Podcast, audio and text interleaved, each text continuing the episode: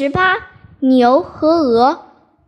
大家都说牛的眼睛看人，觉得人比牛大，所以牛是怕人的；鹅的眼睛看人，觉得人比鹅小，所以鹅不怕人。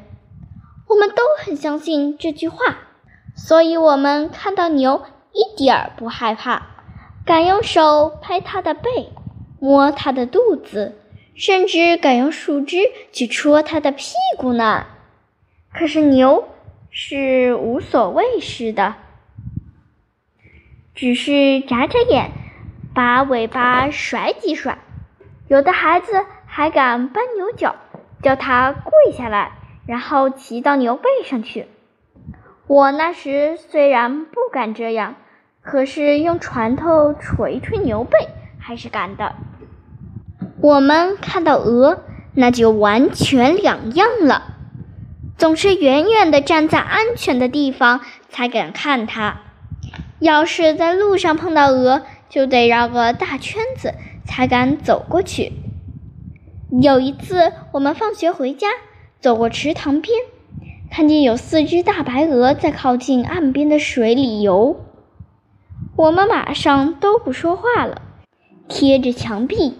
悄悄地走过去，我的心里很害怕，怕他们看见了会追过来。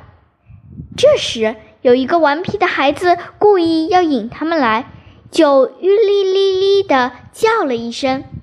鹅听见了，就竖起头来，侧着眼睛看了看，竟爬到岸上，一摇一摆的，神气地朝我们走过来，还伸长着脖子。吭吭地叫着，扑打着大翅膀，好像在他们眼里根本没有我们这些人似的。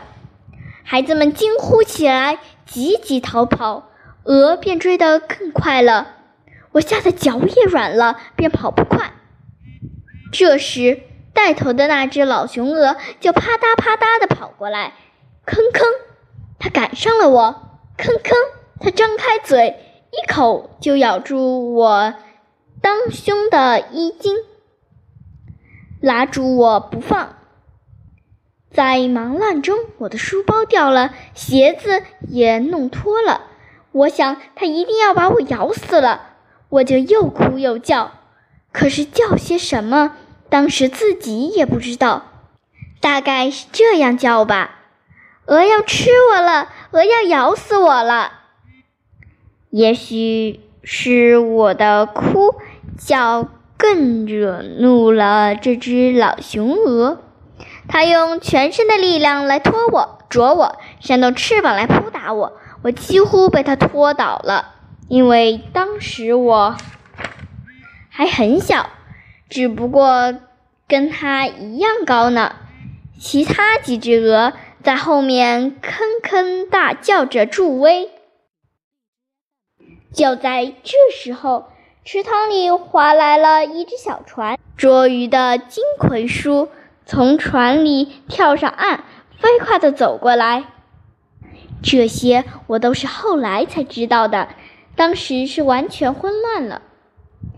金葵叔是个结实的汉子，他的胳膊比我的腿还粗，他一把握住了鹅的长脖子，鹅用脚爪划他，用嘴啄他。可是金葵叔的力气是那么大，他轻轻地把鹅提了起来，然后就像摔一个酒瓶似的，呼的一下，把这只老雄鹅摔到了半空中。它张开翅膀，啪啪啪地落到了池塘中。这一下，其余的三只鹅也怕了，纷纷张开翅膀，跳进池塘里，向远处游去。